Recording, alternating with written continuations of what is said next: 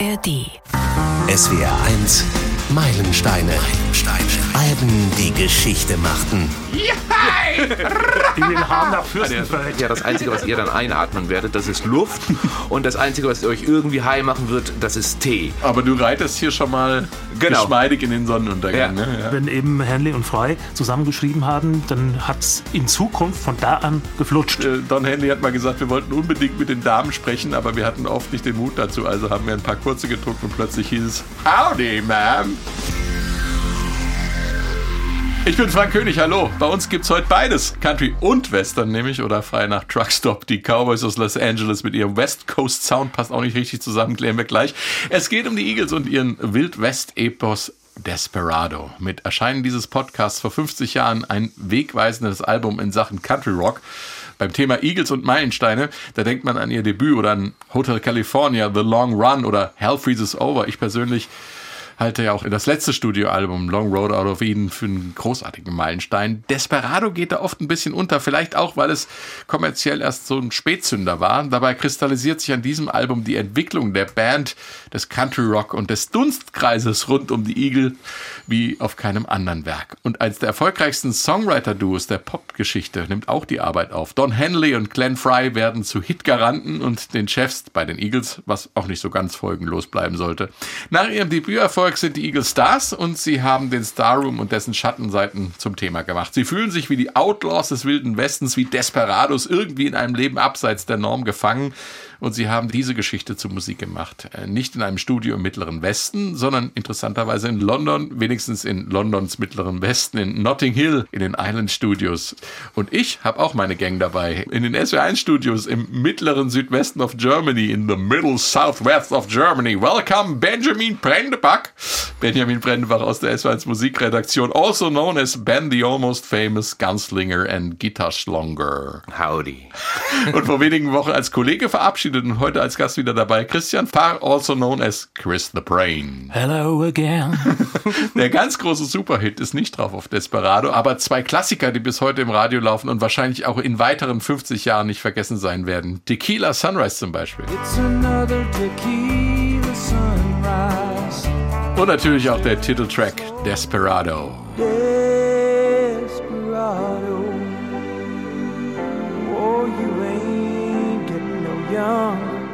Nach Erscheinen dieses Albums gab es viele positive Kritiken, aber auch ein paar Verrisse. Einer kam mal wieder von Robert Christgau. Den möchte ich wirklich hier zum Besten geben, weil ich seine Wortschöpfung immer so schön finde.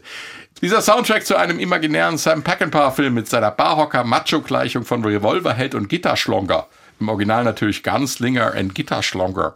Mit seiner On-the-Road Frauenfeindlichkeit, seinen Spielkartenmetaphern und seinem Mangel an anständigen Liedern ist das Konzept in seiner geistlosesten Form. Was auch immer ein Gitarschlonger ist. Könnt ihr mir das erklären? Nee, ich kann dir aber sagen, dass es ein Album gibt, das ebenfalls ein Meilenstein ist, das Guitar Slinger heißt, von Okay. Brian Setzer. Grandios. Okay. Also, was ein Gitarschlonger ist. Ich habe es mal gegoogelt und es kommt immer nur in Zusammenhang mit Herrn Christgau. Wenn man aber das Slangwort Schlonger alleine googelt, dann wird's deutlicher, um nicht zu sagen explizit. Ist der Ganslinger wörtlich übersetzt derjenige, der seine Pistole schleudert, so könnte man den Gitarschlonger als jemanden bezeichnen, der seine Gitarre als symbolische Selbstergänzung seiner Männlichkeit sieht, die es zu schleudern gilt. Naja, haben wir das auch geklärt. Christian, 73 da war was los in der Welt, in der Musik und speziell bei den Eagles, aber was? Ja, in der Welt war los, dass zum Beispiel der Vietnamkrieg zu Ende gegangen ist. Ähm, dass der Watergate-Skandal, dass der wirklich Fahrt aufgenommen hat. Das waren also da schon wirklich gewichtige politische Themen und Veränderungen. Ja, und äh, musikalisch war los, dass der breite Fächer immer weiter aufging. Wir hatten also Country Rock, wir hatten Hard Rock, wir hatten Prog Rock, wir hatten Art Rock mit jeweils auch äh, entscheidenden Alben wie Ja. äh, von Pink Floyd oder Deep Purple und so weiter. Und äh, bei den Eagles war los, dass sie ein Album schon produziert hatten, was mäßig erfolgreich war. Äh, Und jetzt haben sie gesagt, jetzt wollen wir mal eins machen, äh, was ein bisschen äh, Kunstanspruch hat. Ja.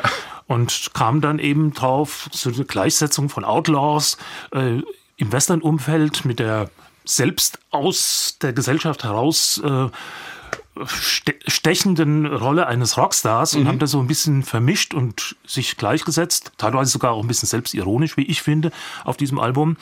Und ähm, ja, das führte dann zu diesem Album Desperado.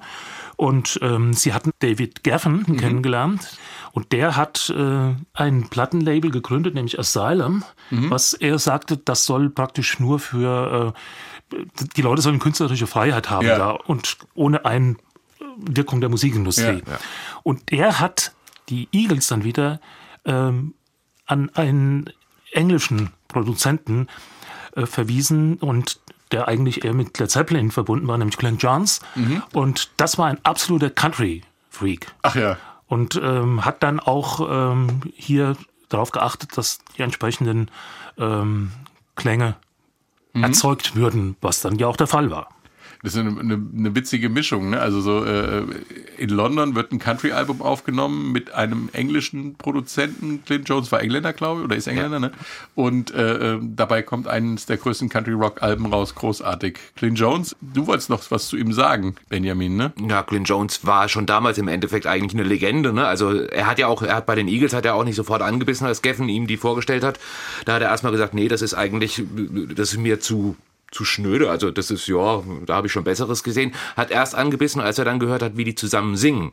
Da ist er dann drauf eingestiegen und hat gesagt, oh wow, das, Ja. da lässt sich was draus machen. Und äh, dann hat er eben auch das erste Album ja schon produziert und auch das zweite Album, das haben sie dann auch wieder mit ihm gemacht. Später haben sie sich dann wieder getrennt, aber ähm, die beiden ersten Alben, das waren dann, da spürte man oder hörte man dann auch schon die, die Handschrift von Glenn Jones. Und er hatte harte Regeln. Er hatte harte Regeln, harte Regeln, vor allem äh, mit seinen Bands, wenn er dann in der Produktion war. Also in London zum Beispiel hat er es dann äh, so gemacht, äh, Don Henley und Glenn Fry zum Beispiel und die anderen Eagles auch hatten eigentlich äh, ständig schon so ein paar Drogenprobleme und äh, als er sie dann nach London gekarrt hat, hat er gesagt, ja, das Einzige, was ihr dann einatmen werdet, das ist Luft und das Einzige, was euch irgendwie high machen wird, das ist Tee. Und dabei sind sie dann auch geblieben, das haben sie dann auch so durchgezogen da sieht man dann auch wieder, es ist wirklich harte Arbeit und er hat darauf geachtet, dass sie das dann auch so tun und das hat dann auch funktioniert. Er wusste allerdings auch schon, wie man mit solchen Leuten umgeht. Er hat ja auch bei den Beatles mitproduziert, er hat bei den Rolling Stones mitproduziert. Also er kannte da ganz andere Kaliber schon, die eben schon Superstars waren Ja. und konnte dann eben entsprechend auch den beiden dann oder den Vieren dann damals sagen, so wird das laufen und nicht anders. Allerdings haben sie sich dann auch von ihm getrennt oder wollten nicht mehr mit ihm zusammenarbeiten, weil sie ihre musikalische Richtung ändern wollten oder ein bisschen mehr Richtung Mainstream-Rock und das wollte er nicht. Er ähm, hat gesagt Country und das ist es. Ja. Das ist ja auch sowieso ein Thema, was im Anschluss an das Album dann virulent wurde bei den Eagles. Ne? Da werden wir ja auch noch drauf äh, kommen, auf, auf diese Entwicklung. Ähm, Benjamin, warum ist Desperado für dich persönlich ein Meilenstein? Es ist, zunächst mal ist es das einfach das zweite Album der Eagles. Und das zweite Album ist für solche Bands wirklich eine große, große Hürde. Also wenn du wirklich auf dem Weg nach oben bist, dann ist mit, gilt so dieses zweite Album als das schwierigste. Das erste hatte ja schon durchaus Erfolg, also vor allem eben mit Take It Easy, das war ja ein Single-Hit, den sie dann hatten mit Witchy Woman. Also da waren schon Sachen drauf, die in die richtige Richtung gingen. Ähm, Und dann musst du nochmal nachlegen. Und dieses Album muss dann auch sitzen, denn ansonsten gehst du ganz schnell in der Versenkung irgendwie wieder unter. Und das haben sie geschafft. Das haben sie zwar nicht unbedingt vom kommerziellen Erfolg her geschafft, also es wurde ja kein kommerzieller Erfolg, auch die beiden Singles nicht, die sie rausgebracht haben. Und es waren, äh, glaube ich, auch nur Desperado und Outlaw Men, äh, die sie ausgekoppelt haben. Die wurden kein Erfolg, aber sie sind angekommen als Songwriter, also sie haben angefangen als Band und im Endeffekt am Ende standen zwei Songwriter der Extraklasse, die ein Songwriter-Duo gebildet haben mit äh, Henley und Fry, äh, was seinesgleichen sucht. Also vor allem eben in den USA eigentlich kaum zu Ja, finden. kaum erreicht, ja. Ja. Und der kommerzielle Erfolg kam dann ja mit den Der- Jahren, aber der kam erst eigentlich durch dadurch, dass das dritte Album dann auch Genau. gezündet hat. Genau, aber sie haben es sie haben es durchgezogen, sie haben weitergearbeitet, sie haben an ihrem Erfolg gearbeitet und das im Endeffekt hat es ihnen recht, gab ihnen das Ganze, so wie sie es gemacht haben, recht. Und, Und natürlich der Einfluss dieses Albums auf die ganze Country-Rock-Szene in den USA darf man nicht vergessen, was das dann für einen Ausschlag gegeben hat. Kommen wir gleich noch zu. Ähm, steigen wir ein ins Album und zwar mit dem Opener und äh, der geht schon richtig los mit den Outlaws. Doolin Dalton.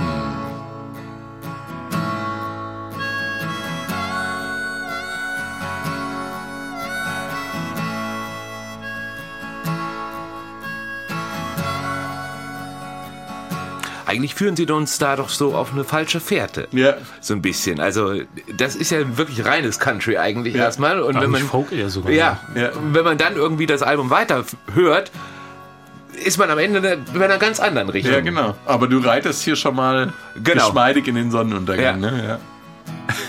They were dueling, dueling Dalton. High or low, Die Stimme ist halt. It was the same. Glenn Fry hat das mal so schön gesagt, warum er dann auch weniger gesungen hat und Meissner auch weniger gesungen hat. Wir haben einen Don Henley. ja. Was willst du machen? Ja, Vor allem, wenn er dann in die tiefen Lagen geht, wenn das so rau wird. Ne? Es ist Ja. ganz weich und dann wird es rau, sobald er tief singt.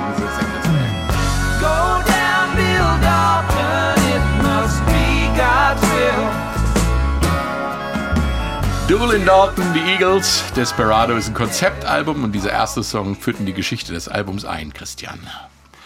Ja, also Konzeptalbum einerseits, aber nicht ganz konsequent durchgehalten. Aber so von der Idee her schon, äh, war auch so gedacht ne, von, von am Anfang.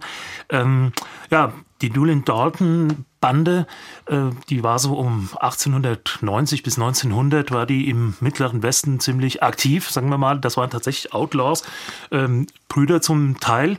Äh, die haben also äh, Banküberfälle, Post Zugüberfälle, Ladenüberfälle gemacht und waren also ziemlich, sagen wir mal, rücksichtslos.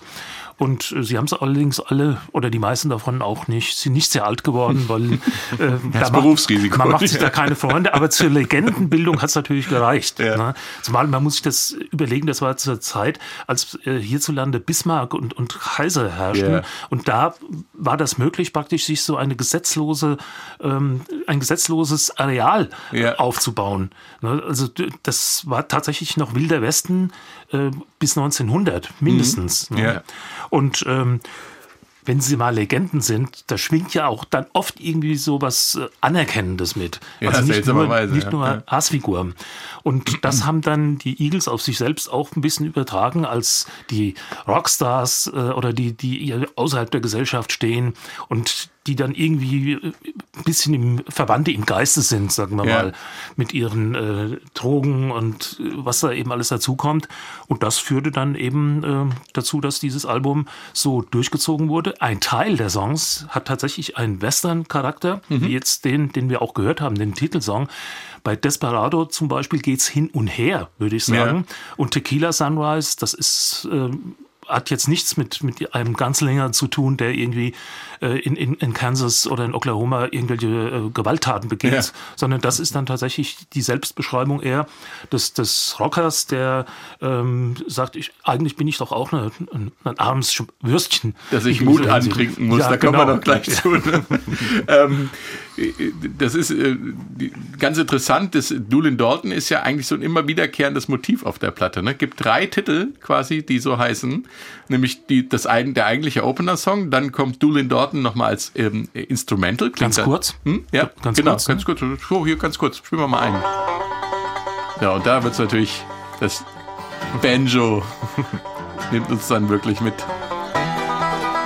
Das, da sieht man so eigentlich eher so Kindtop-Western vor sich so ein bisschen auch, ne? So. Da könnte ich mir jetzt auch die Daltons aus Lucky Luke vorstellen. oder so. Ja, so genau. diese Trotteligen. Das, ist, Ja, das hat ja, genau, so ein das bisschen was von. Saloonschlägerei. Genau, Genau. ja, ja, das ist so diese, was früher immer kam, äh, Freitagabends hier. Ja. Äh, diese alten Western von gestern. Genau, das war's. Das suchte ich. Ja, und dann gibt's natürlich auch noch äh, den Schluss und da kommen wir wieder zum Thema ähm, äh, Konzeptalbum. Da gibt's nämlich eine Reprise, also quasi das Ende der Geschichte, wo das nochmal das Hauptthema nochmal aufgefangen wird, kennen wir auch aus der klassischen Musik. Äh, Doolin Dalton und Desperado als Abschluss, das zusammengemixt sozusagen. Ne, Jetzt Ende. liegen sie, jetzt liegen sie tot da. Ja, genau, jetzt liegen, sie tot, jetzt liegen sie tot da. Und da wird aber auch nochmal äh, die Analogie ähm, im Text zu dem, zum Rockerleben äh, und zum ähm, Leben der Desperados und Gesetzlosen äh, klar. Äh, wir hören mal kurz rein. Well, the stage was set, the sun was sinking low down. As they came to town to face another showdown. The lawmen cleared the people from the street. All you bloodthirsty bystanders, will you try to find your seat and watch 'em do? Ja, jetzt sind die Rocker plötzlich die Doolin Dorlin, äh, nein, Doolin Dorton Bande. Ähm, die, äh, ja, die Analogie ist hier klar. Ne? Sie singen von, ähm, dass sie auf die Bühne gehen. Quasi die Schießerei auf der Bühne ist der Gig, so am Ende im Text. Das Ganze haben sie ja äh, letzten Endes auch ähm, im Albumcover äh, verewigt, die Geschichte, Christian. Ja, vorne und hinten. Ne? Also das, vorne sind, stehen praktisch die, die Eagles selber als Outlaws ähm, kostümiert, sagen wir mal. Und hinten ist es dann so, dass ein Teil äh, der Eagles steht dann aufrecht und ein Paar, unter anderem auch Jackson Brown, der nicht fest zu den Eagles gehörte, aber zum Umfeld liegt sozusagen erschossen und gefesselt am Boden. Und ähm, im Hintergrund gibt's dann auch noch die äh, Vertreter der, der irdischen Gerechtigkeit, nämlich den Sheriff, ne, der da offenbar auch äh, nicht unbeteiligt war an dem, was sich im Vordergrund äh, da darstellt. Aber das Spannende Das- ist ja die Aufteilung, wer da am Boden liegt und Ja. wer dahinter steht. Ne? Genau, vorne, vorne liegen eben die Eagles und eben äh, Jackson Brown unter Ja. anderem. hinten Ja, und hinten das Management. Ne? Ja, genau. Also die haben die zum, das ist aber so eine leise Kritik an der Musikindustrie, Also es- von wegen ihr bringt uns um. Ist das noch leise? Oder eine ironische. Don Handy hat das ja auch durchgezogen. Ne? Der hat ja tatsächlich auch später sich extremst um, äh, um Künstlerrechte und so Ja. weiter äh, gekümmert. Und der ist ja bis heute einer, der, der wirklich sehr, sehr genau dafür oder beziehungsweise eben auch mal gegen diese Musikindustrie kämpft. Also Ja. er hat auch verschiedene Fonds gegründet, äh, die verschiedene Musiker unterstützen. Also Da gab es ja richtig Stress dann auch später, ne? Mit ja, Kevin ja, und so. er ich glaube, das, das ist immer noch anhängig, sogar auch mit Geffen. Zum Ja. Teil ja, ja, genau. Also und also das zeigt schon damals, wo es hingeht eigentlich. Ja. Und was ich sehr schön finde, es gibt diesen wunderbaren Dokumentarfilm The Eagles Himmel und Hölle Kaliforniens, heißt er auf Deutsch History of the Eagles. Gibt es auch als DVD und Blu-ray. Und da gibt es diese wunderschöne Szene, wie die das nämlich auch nicht nur als Fotoshooting gemacht haben, sondern die haben das Ganze mit Super 8 nachgedreht und dann hinterher äh, noch bearbeitet. Eine wunderschöne Szene. Wer auf Western steht, sollte sich die angucken. Die Eagles äh, in einer großen Schießerei, in einer Western-Kulisse, großartig. Da haben sie auch viel Spaß gehabt. Da hatten sie richtig Spaß, ja. Die Eagles hatten zu dieser Zeit ja auch eine richtige Gang. Ihr hattet es eben schon erwähnt, Jackson Brown war dabei. Äh, Das ging weit über die Band hinaus. Und so haben auch an Doolin Dorton noch zwei externe Autoren mitgeschrieben, Benjamin. Genau, da war J.D. Souther unter anderem und eben Jackson Brown dabei. Äh, Das waren im Endeffekt waren das zwei aus der aus dieser Eagles-Familie. Ähm, Jackson Brown und auch äh, Souther waren damals schon eigentlich gestandene Songwriter Ja. und äh, haben auch sehr sehr viel weitergegeben, also an Henley und Fry. Ähm, Souther zum Beispiel hat auch wieder bei den Besten gelernt. Der hat äh, unter anderem als Mentor war dann David Crosby dann dabei. Ja. also das hat sich dann alles so, es war halt alles eine sehr, sehr kleine Musikerwelt Ja, dort ja. In, in Kalifornien, die sich da dann irgendwie zusammengefunden hat. Kenny Rogers hat, glaube ich, Glenn Fry entdeckt. Äh, Bob Seger war äh, Förderer von Don Henley. Wir kommen nachher noch auf Linda Ronstadt zu sprechen. Also das war alles ohnehin eine ganz große Gang. Und ähm, Jackson Brown war unter anderem eben auch Mitbewohner von äh, Glenn Fry und er hatte ja auch schon mit äh, ihm zusammen Take It Easy geschrieben und die beiden oder beziehungsweise J.D. Souther und äh, Jackson Brown haben halt auch für äh, Doolin Dalton daran mitgearbeitet.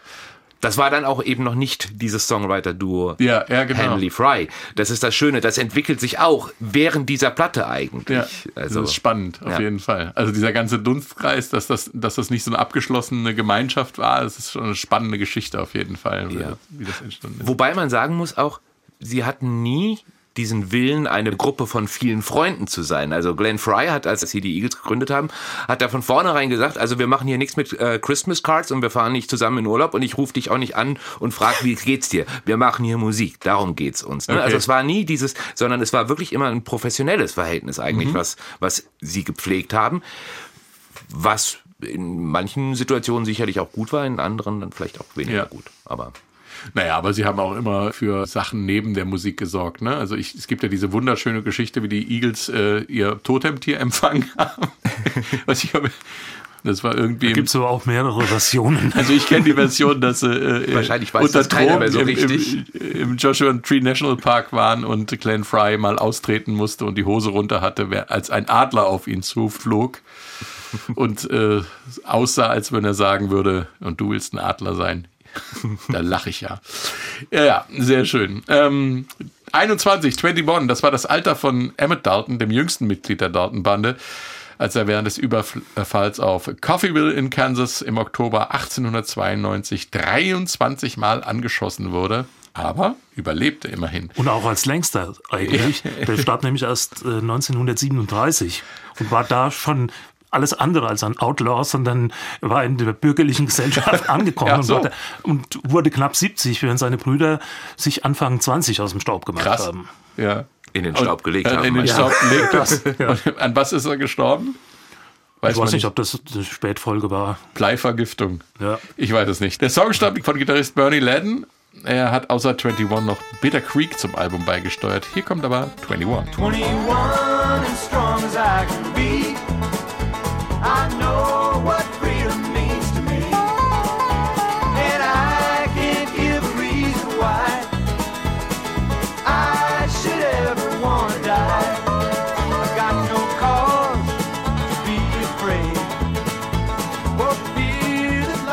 Wie Nitty Gritty Dirt Band. du? Ja, ne? genau.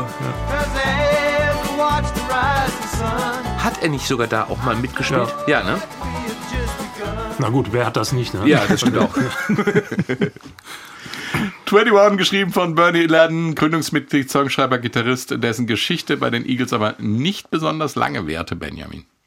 Nee, er ist, glaube ich, nach One of These Nights ist er ausgestiegen. Ne? Ja. Ähm, Es war also zwei Jahre war danach. zwei Jahre danach. Da hat er sich noch mitgeschleppt quasi und dann kam die große Tour und dann war es dann irgendwie auch zu Ende quasi mit ihm und den, und den Eagles.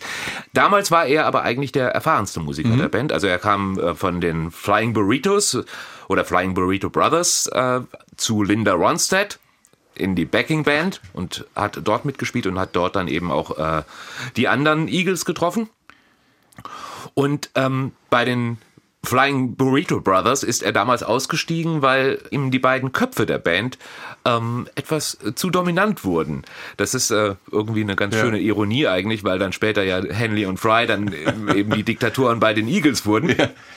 Ähm, aber er war damals war er ein sehr, sehr wichtiger äh, Part der Band. Er war auch ein, so ein typischer Multi-Instrumentalist. Also er konnte eigentlich alles spielen, ähm, Was er hier übrigens auch macht. was er hier auch macht. Mit Ja. Banjo und Mandoline und Dobro und so weiter. Ja, genau. Also das ist und dafür war er ja bekannt. Also er war derjenige, der der vorne im Grunde das Ganze irgendwie in der Hand hat, also Ja. das musikalische in der Hand hatte.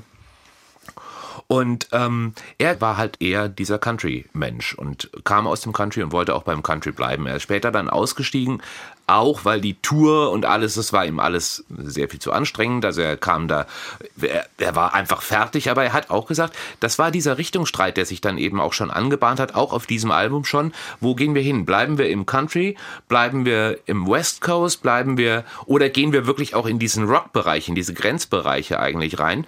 Und äh, er hat das dann irgendwann nicht mehr mitgemacht. Er, er wollte dann wieder zurück. Er wollte erstens auch bei seiner Familie bleiben und wollte dann aber auch einfach zurück in seinen musikalischen Stil. Hat aber gesagt, dass er Country Rock durchaus genießt. Ja, Also das, das er hat nicht gesagt, damit will ich nichts zu tun Nein. haben. Und er hat sogar, als die gesagt haben, wir wollen ein bisschen rockiger werden, Don Feller in die Band geholt. genau.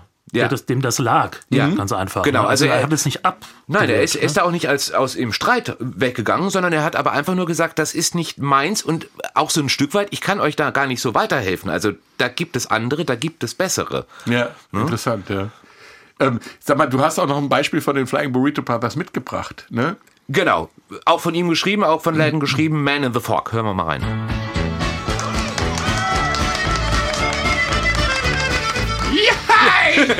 In den Haaren nach Fürstenfeld.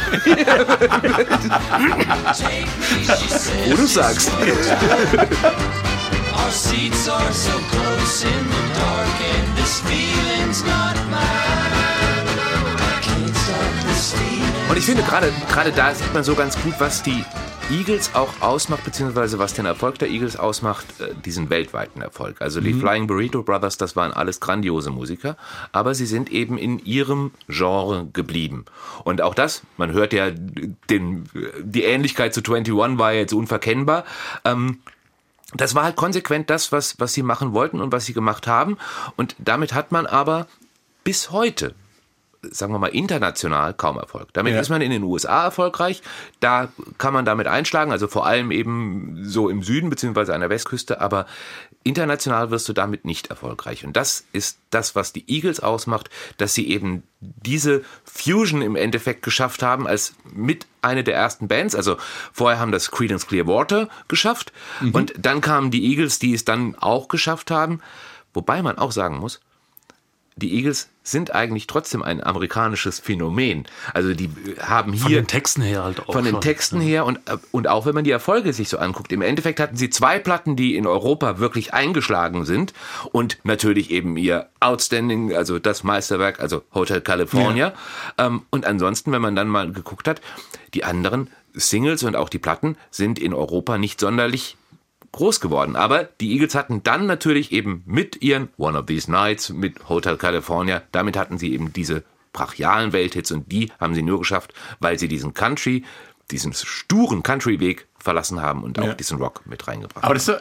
die, der Punkt ist ja super spannend, ne? dass etwas äh, so uramerikanisches wie Country, was bei uns ein Nischenprodukt ist, sagen wir mal, in, Ja. in Deutschland, ja, ähm, dass es eben so ein Massenpublikum aufgeschlossen wurde. Und das haben sie eben, Ja, ja, das haben sie, das haben sie geschafft. das ist äh, ähm, fast einzigartig, nicht ganz, aber, aber sie sind halt da.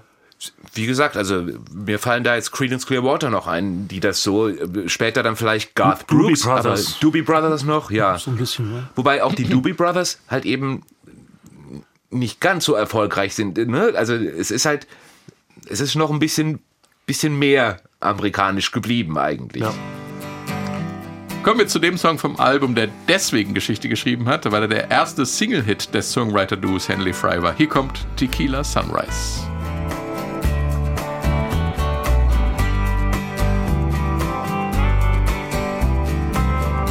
It's another tequila sunrise, staring slowly across the sky. Und es ist ja gar nicht der Cocktail gemeint. Nee, Die Sonne, Sonne geht auf und ich saufe immer noch. Aber wie man so lange Tequila trinken kann, das ist mir ein Das Rätsel. musst du, muss man mögen. vor allem, dass wir danach noch singen. Ah, nein, lass mal. Tequila Sunrise. Äh, die Eagles hatten ja mit Take It Easy, wir hatten es vorhin erwähnt, äh, auf ihrem Debütalbum ihren ersten Single-Hit. Äh, den haben aber Jackson Brown und Glenn Fry geschrieben. Bei Tequila Sunrise waren jetzt erstmalig Don Henley und Glenn Fry für eine Hitsingle am Werk.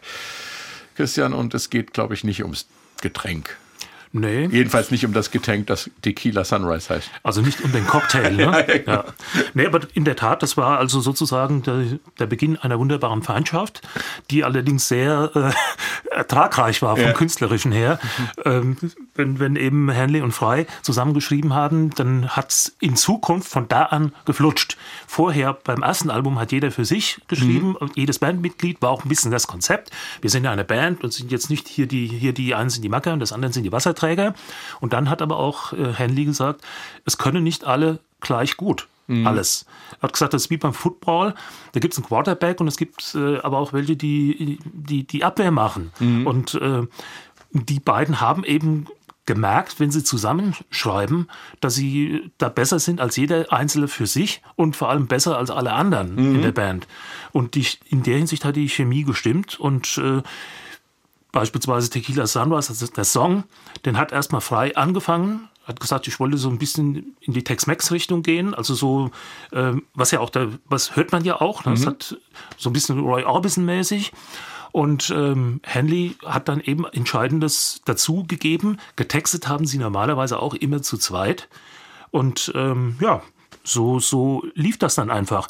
Und äh, worum geht's? Es ist also praktisch jemand, der eine Nacht durchzecht, ob jetzt mit Tequila oder nicht. Ähm, und äh, sich auch Mut antrinkt ein bisschen, weil er äh, eine Frau aufreißen will und das nicht schafft. So, da ist er zu schüchtern für. Er sitzt also in der Bar wohl und dann haut er sich ein paar äh, Hot Leckers rein, wird man das jetzt mal auf, auf amerikanisch sagen, und äh, um sich praktisch sich Mut anzutrinken. Und das ist dann auch äh, etwas, was ähm, offenbar auch Rockstars nicht, äh, das ist sehr nicht beruhigend. Ja. Äh, Sie hatten es, glaube ich, Shot of Courage. Die Zeile kommt ja auch drin vor. Ne? Dieser Ja, ja. Schuss Courage, der Schuss Mut. Ähm, und, äh, Don Henley hat mal gesagt, wir wollten unbedingt mit den Damen sprechen, aber wir hatten oft nicht den Mut dazu. Also haben wir ein paar kurze getrunken und plötzlich hieß es Howdy, Ma'am. Oh wei, oh wei, oh wei. Ich weiß nicht, ob das heutzutage noch der, die richtige Art und Weise der Kontaktaufnahme ist. Lassen wir dahingestellt. Aber äh, ganz interessant, der Sonnenaufgang beim Tequila Sunrise kommt ja durch die Farbe dieses Cocktails. Ne? In dem Fall ist es durchgezechte Nacht und die Sonne geht auf. Gleiche Farbe, anderes Thema. Ähm, Was ich aber ganz äh, interessant finde, ist genau der Punkt, dass äh, dieses Songwriting von äh, Henley und Fry, einer oder beziehungsweise die in Anführungsstrichen, wie die anderen Bandmitglieder das gerne genannt haben, die Diktatur von den beiden, auch einer der Gründe für das Verwürfnis, Zerwürfnis mit äh, Glyn Jones waren. Denn er hat von vornherein gesagt, ihr lebt davon, dass ihr alle so gute Musiker seid und dass ihr alle schreiben könnt und dass ihr alle singen könnt. Und ähm, wollte das weiter durchsetzen. Und da haben die beiden dann auch gesagt, nein, das machen wir eben nicht. Sie haben immer Ideen angenommen von anderen, auch von anderen äh, Musikern überhaupt, aber auch von, von einem Bandmitgliedern. Also Don Felder, der dann äh, Hotel California die Idee dazu geliefert hat. Sie Eigentlich die Musik geschrieben hat. im Endeffekt, die beiden, ja. die beiden haben genau. den Text gemacht. Sie, ja, genau. Also sie haben das ja nie ausgeschlossen, aber sie haben gesagt, wir beide sind die Chefs und wir beide sind die, die das Ganze in die Bahnen leiten, wo wir hinwollen und das muss so sein, sagten sie. Ja, schwierig wurde das dann später auf jeden Fall noch. Aber das ist nicht unsere Geschichte heute im Podcast. Zum Glück, wir reden über Desperado. Und ähm, ganz interessant, es ist ein Song, äh, Tequila Sunrise, der so auf Platte gepresst wurde, wie wir ihn heute natürlich auf Desperado hören. Aber der hatte live äh, noch eine Strophe mehr. Ist mir nicht aufgefallen, als ich die Eagles mal live gehört habe. Aber wahrscheinlich war ich so gebannt von diesem Gesang, dass mir nicht aufgefallen ist, dass sie mal gerade noch eine Strophe mehr dazu gesungen haben. Oder genau du hattest zu viel Tequila getrunken. Da wird, da wird dann nämlich der mexikanische ähm, Akzent gesetzt Also- in dieser Zusatzstrophe. Ah, stimmt. ich möchte nach Mexiko. Äh, da ist das Leben langsamer und entspannter als äh, hier bei uns in den USA. Dort kennt mich niemand. Und deswegen hab, macht mir das weniger Stress.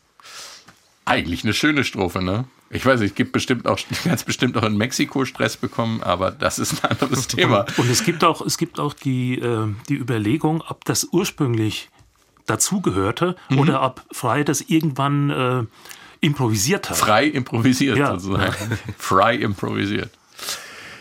Kommen wir zum Titeltrack Desperado. War nie eine Hitsingle, interessanterweise, und stammt auch aus der Feder von äh, Henley und Fry. Äh, war sogar noch vor Tequila Sunrise der Song, den die beiden zusammen als erstes geschrieben haben. Der Rolling Stone hat Desperado 2004 auf Platz 494 der 500 größten Songs aller Zeiten gewählt. Gerade noch so reingeschafft.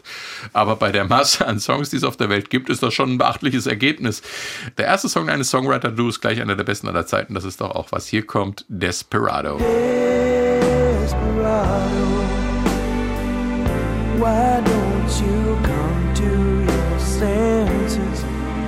Come down from your fences, open the gate. It may be raining, but there's a rainbow above you. You better let somebody Es ist einfach wunderschön. Großes Kino, Cinemascope, große romantische Western-Szene, die da gerade passiert, mit einem Kerl, der sich gefälligst verlieben soll, bevor es zu spät ist. Desperado. Hier sind wir wieder beim Outlaw-Thema und das Interessante daran ist, dass Western eigentlich nicht die Ursprungsidee des Songs äh, war, Benjamin. Nein, es ging eigentlich um einen Freund von äh, Don Henley, wenn mich nicht alles täuscht. Leo hieß der erst. Und erst als sie dann dieses Konzept in diesem Album irgendwie gefunden haben oder für dieses Album sich entwickelt haben, da haben sie es dann halt eben umbenannt und äh, den Text dann auch entsprechend geändert. Und bei diesem Song, da zeigt sich auch so ganz schön, wie die beiden oder wie die Band damals gearbeitet hat, wenn sie, vor allem wenn sie ins Studio gegangen sind, bei der Produktion des Songs. Sie hatten nämlich eigentlich schon immer alles fertig. Also Glyn Jones und das Produzententeam musste eigentlich gar nicht viel machen. Die hatten die Songs fertig geschrieben. Die hatten normalerweise auch das Arrangement fertig gemacht. Die hatten die Reihenfolge.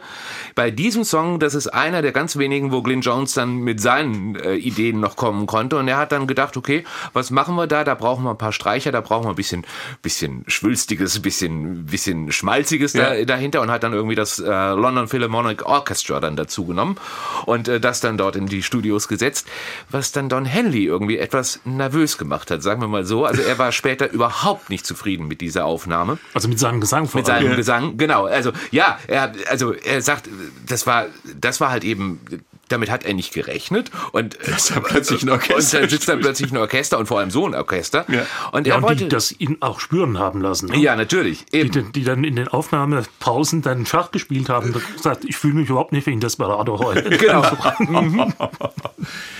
Mhm. Es, es war sogar am Ende, im Endeffekt so, dass sie, als sie dann zurück äh, waren in Kalifornien, hatte er vor, diesen Song nochmal komplett neu aufzunehmen. Glenn Jones ist dann wirklich ganz kurzfristig über Weihnachten, ist er dann nochmal nach Kalifornien geflogen und hat den Jungs gesagt, Nein, ihr lasst das jetzt so.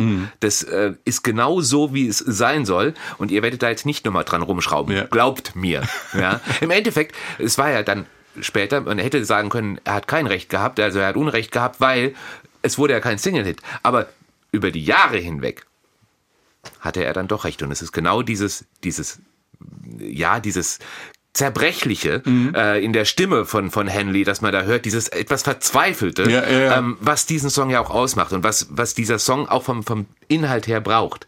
Und ich glaube, der ist für die Eagles selbst sehr wichtig. Denn sie Ja. hören traditionell die Konzerte mit diesem Song auf als letzte Zugabe. Und dann stehen nur die Mitglieder der Eagles auf der Bühne. Und alle Zusatzmusiker, von denen sie eine ganze Masse aufbieten, die dürfen da nicht auf der Bühne sein, sondern das sind dann die vier oder fünf Eagles, die singen dann zusammen äh, Desperado. Und dann, dann, ist, dann geht das Licht an. Dieses Zusammensingen übrigens, das ist halt wirklich auch das bei den Eagles Das das, Wahnsinnige. Ne? Also das haben vor ihnen vielleicht, das haben die Beach Boys vielleicht noch so äh, Crosby, Stills und Nash. Crosby, Stills Nash noch. Aber dieses, also Es das ist ja auch so zu praktizieren, ja, zusammensingen ist ja das eine, aber das Stimmen sich so ergänzen, die so das passen. ist, ne? das ist, also ich, das hat mich umgehauen, als ich die mal. Ich bin so froh, dass ich die Eagles live sehen konnte noch. Es ist, ähm, Ich hatte bisher nicht das ja, Glück. da kommt auch nichts mehr. Das, das geht Doch, ja doch, leider. doch, doch. Ja? Ohne Glenn Fry? Ja, wenn Also Skill ist sie- jetzt. Und der ist als Sänger ähm, Ach komm, kannst, ich dachte, und, die und als. Gitarrist kannst du dich anschnallen. Ja. sie machen das noch, aber ich weiß nicht, ob sie noch mal nach Europa kommen. Ich habe jetzt nicht gesehen. Aber wir werden sehen. Also wenn, dann werde ich da sein. Inhaltlich sind wir wieder bei dieser Cowboy-Rockstar-Metapher, Christian. In dem Song, ne? Das äh, kann man mehr deutlich sehen. Ich glaube, hier geht es aber tatsächlich ineinander über. Das muss man sagen. Äh, Da sagt ja auch Freiheit. Du redest von Freiheit. Das ist doch, du schleppst doch deinen eigenen Käfig mit dir rum. Ne? Ja. Also und, und das ist doch nur Geschwätz. Ähm, Und setz lieber auf die Herzdame. Anstatt Ja. auf die, auf die Karo-Dame, die also nur kalten Glanz äh, versprüht. Und also es ist ähm, tatsächlich so und äh, sagt, ja, du siehst nur den Regen, aber es gibt doch auch einen Regenbogen. Ja. Äh, sieh doch mal die positiven Seiten von dem, was du, was du hast. Und verkriech dich nicht und, und wie, wie ein Steppenwolf, der sich äh, sozusagen in die Höhle verkriecht und, und, und alle Kontakte abbricht. Das Spannende bei Desperado ist auch, dass der Song, weil er ja nicht als Single-Auskopplung rausgekommen ist, am Anfang gar nicht diesen Kultcharakter hatte, den er dann später bekommen hat, dass Radiostationen den spielen, obwohl er keine Single war und so weiter. Äh, da ist noch jemand anders aus dem Umfeld äh, von den Eagles zuständig gewesen, den äh, zum Hit zu machen. Und das ist mh, auf der einen Seite nicht verwunderlich, auf der anderen Seite doch irgendwie überraschend. Das ist nämlich Linda Ronstadt gewesen. Und äh, Linda Ronstadt hat ja eine lange Geschichte mit den Eagles gehabt. Sie, die Eagles waren ja die Begleitband von Linda Ronstadt. Irgendwann haben ja die Eagles gesagt, sie möchten ihr eigenes Ding machen. Es aber war so, dass Linda Ronstadt sagte, lass uns eine All-Star-Band machen, weil die ja alle schon bei irgendwelchen bekannten Bands waren. Und sie selbst war ein Star. Und äh, das war eigentlich recht großzügig, äh, sowas, sowas zu machen. Aber sie wollten eben eine eigene Band haben ohne sie, aber die Freundschaft blieb. Das finde ich faszinierend, weil die hat nicht gesagt, dann äh, haut doch ab in die Wüste, ist ja nicht so weit von hier. Sie hat die weiter gefördert. Sondern die hat sie weiter gefördert und sie hat eben Desperado dann auch in der eigenen Version live immer wieder gesungen. Und dann passierte das Interessante. die Leute fanden das klasse, vornehmlich weibliches Publikum bei Linda Ronstadt und dann wurde die Nummer auch bei den Eagles entdeckt sozusagen, obwohl das Album längst draußen war und hat sich dann eben etabliert als einer der wichtigsten Songs der Eagles. Äh, finde ich, eine wunderbare Geschichte von äh, in diesem Business, äh, das von so vielen Haifischen umgeben ist, dass es eben auch also äh, Musikerfreundschaften gibt, die sich gegenseitig befruchten sozusagen. Finde ich toll. Ja. Der erste Song auf der zweiten Seite des Albums ist vom damaligen Bassisten der Eagles. Ähm, das war Randy Meisner, Certain Kind of Fool. Ich glaube, der kam aus Nordhessen. Das haben die mir gesagt dann. Ich heiße Fry, ich heiße Felder, ich heiße Meister. Alles deutsche Namen. Stimmt.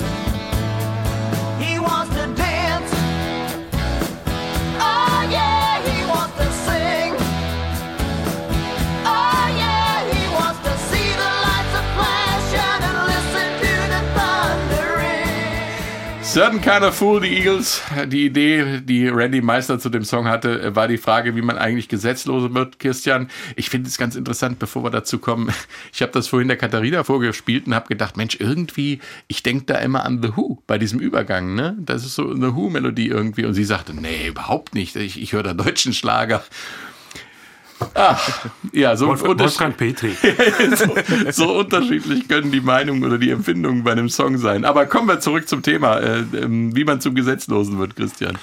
Ja, also das hängt jetzt davon ab, äh, ob man, ob der junge Mann sich die Gitarre ähm, per Diebstahl beschafft oder ob er sich kauft. Denn eigentlich ist das einer, der sich, äh, der, der, der äh, fühlt sich nicht wohl in seiner Rolle, ist ein Außenseiter, also im, im, im ländlichen Amerika und äh, weiß nicht, wo er sein Ei hinlegen Ja. soll. Und dann äh, entdeckt er eines Tages äh, im Schaufenster eine Gitarre und ähm, besorgt die sich und äh, lernt Gitarre spielen und ist auf einmal, sagt er, genau das ist mein Ding, hat Erfolg und äh, ist dann, ähm, ja, wie soll man sagen, äh, zufrieden. Sieht eine Gitarre im Gitarrenladen und dann äh, geht's schon los. Ein bisschen üben muss man, glaube ich, auch noch. Aber das ist dann, das ist dann sozusagen seine, seine Axt und sein, seine Gun. Vom, äh, vom Text her finde ich es eigentlich auch ganz schön, weil das ja auch so ein bisschen, also einerseits äh, die Outlaw-Geschichte halt eben weiter äh, spinnt, aber eben auch eben dieses Rockstar-Sein. Also er sagt ja dann am Ende, sagt er ja auch, it wasn't for the money, at least it didn't start that way. Ja? Und das war auch im Endeffekt genau das, was bei den Eagles war. Es war jetzt erstmal gar nicht, um, um Kohle zu machen, sondern es war, um Frauen zu beeindrucken und irgendwie um ir- irgendwas zu tun. Zumindest am Anfang. Für Ja. die Kohle hatten sie ja ihre Studiojobs auch. Genau. ja.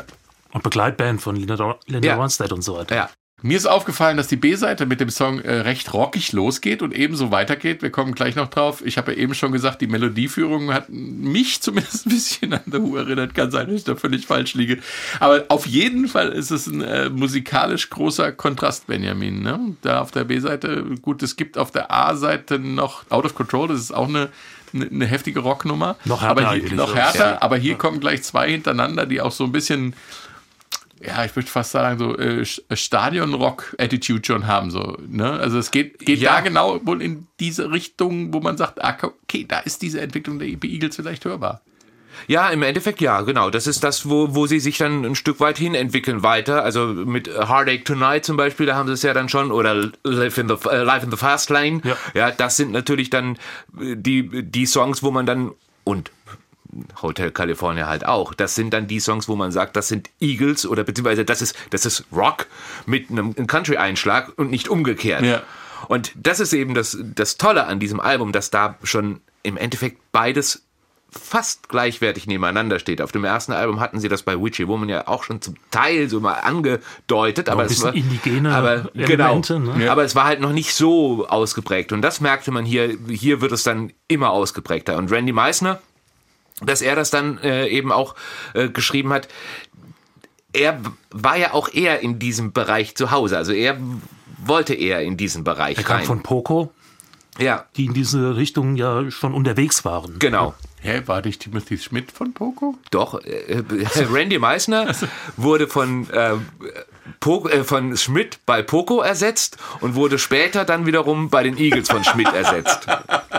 Ein Ringtausch. Die heute sagt. Poco-Meister-Schmidt-Connection. Ja. Ja. ähm, sehr, sehr schöne, ist auch so eine Gang. Äh, sehr schöne Geschichte. Ähm, der Randy Meister mit seiner hohen Stimme, das ist ja auch mal so ein Faktor. Der ist ja war ja dann auch nicht so leicht zu ersetzen, weil er ist auch aus der Band raus, ne? Und wurde dann durch Timothy Beach Schmidt, der eine Aber ähnliche Schmidt kann Tonlage ho auch hochsingen. Genau, der eine ähnliche Tonlage hat und Ja. äh, Randy Meisner und seine spezielle hohe Stimme in dem Song prägnant zu hören, auch, auch eine wunderbare Stimme, die so ganz anders ist als die anderen, aber er ist dann auch nicht lange bei den Eagles geblieben. Nein, er ist durch den ganzen Tourstress ohnehin, das war ihm auch wirklich zu viel.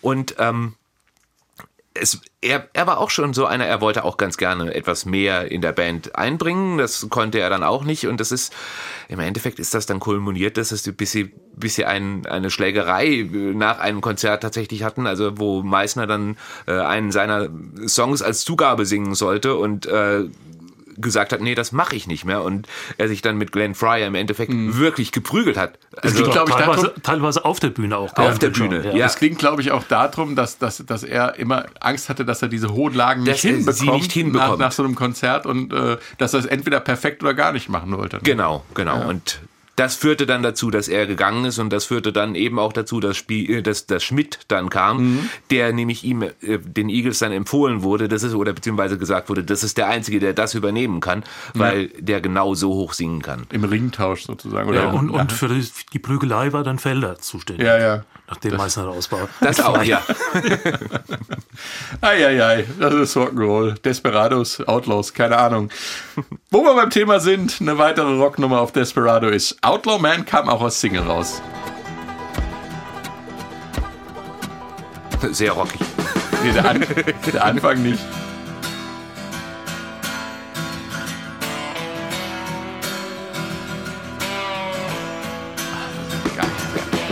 Und da, Und da ist es dann, ja.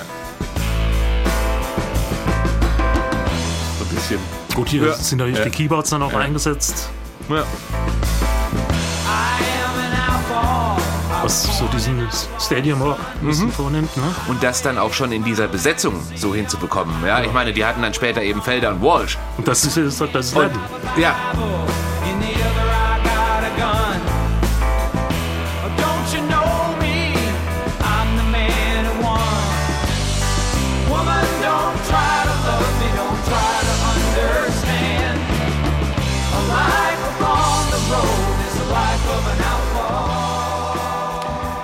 Am Anfang will man gar nicht glauben, dass daraus eine Rocknummer wird. Wird's dann aber doch. Outlaw Man, ein echter Eagles-Rocker sozusagen. Interessant, dass das die einzige Nummer auf dem Album ist, die überhaupt nicht unter Beteiligung der Eagles geschrieben wurde, Christian.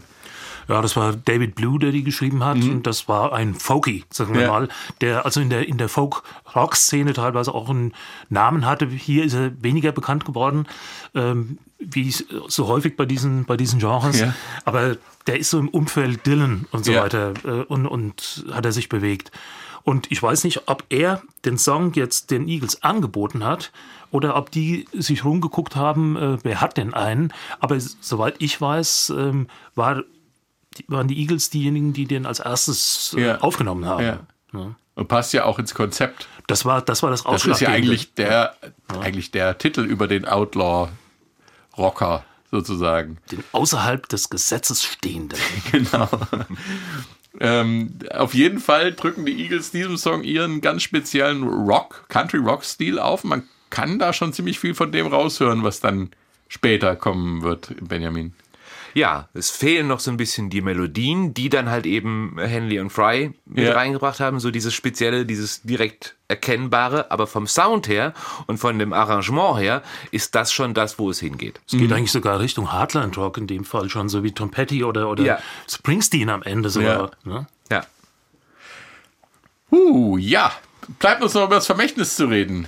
Ein Album, was kommerziell nicht der größte Erfolg der Eagles war, aber ein Vermächtnis hinterlässt. Und äh, Christian, was würdest du dazu sagen? Also ein Album, das äh, Songs wie Desperado und Tequila Sunrise enthält, hat an sich schon gewonnen, finde ich. Und äh, da, dass diese Songs eben Bestand haben, äh, heißt, dass ein Vermächtnis äh, stattgefunden Ja. hat. Wir, wir zehren heute noch von diesen Songs, die vor 50 Jahren aufgenommen wurden. So ist es. Von ein paar anderen natürlich hier auf dem Album auch abgesehen. Aber ähm, allein die beiden Songs würden, äh, äh, ja, würden das Album zum Meilenstein machen. ja. Was sagst du dazu?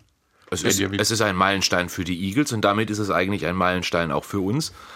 und vor allem, ich bin eben als ich hier in den Sender gefahren bin, äh, habe ich das Album nochmal ganz laut im Auto gehört. Der richtige Ort Und dafür. Ne? das ist der richtige Ort dafür und das ist perfekt. Und das ist nach 50 Jahren immer noch perfekt. Und wenn du das so hinbekommst, dann ist es ein Meilenstein. Danke, das war's schon wieder und tschüss.